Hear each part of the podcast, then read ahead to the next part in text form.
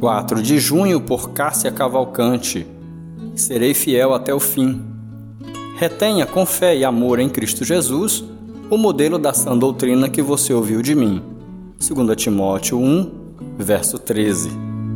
O apóstolo Paulo foi exemplo de lealdade e por isso incentivava Timóteo a ser fiel em todos os momentos, leal em quaisquer circunstâncias. Ele nos ensina que devemos manter e guardar os ensinamentos de Jesus. Assim diz: retenha com fé e amor em Cristo Jesus o modelo da sã doutrina que você ouviu de mim. E continua: quanto ao que lhe foi confiado, guarde-o por meio do Espírito Santo que habita em nós.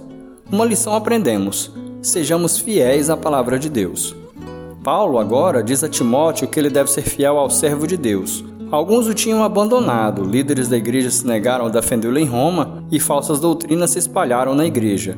Ele estava preso e, segundo Wiersbe, era um momento triste na vida de Paulo, em que se sentia muito só. Onesíforo saiu de Éfeso e foi ajudá-lo em Roma.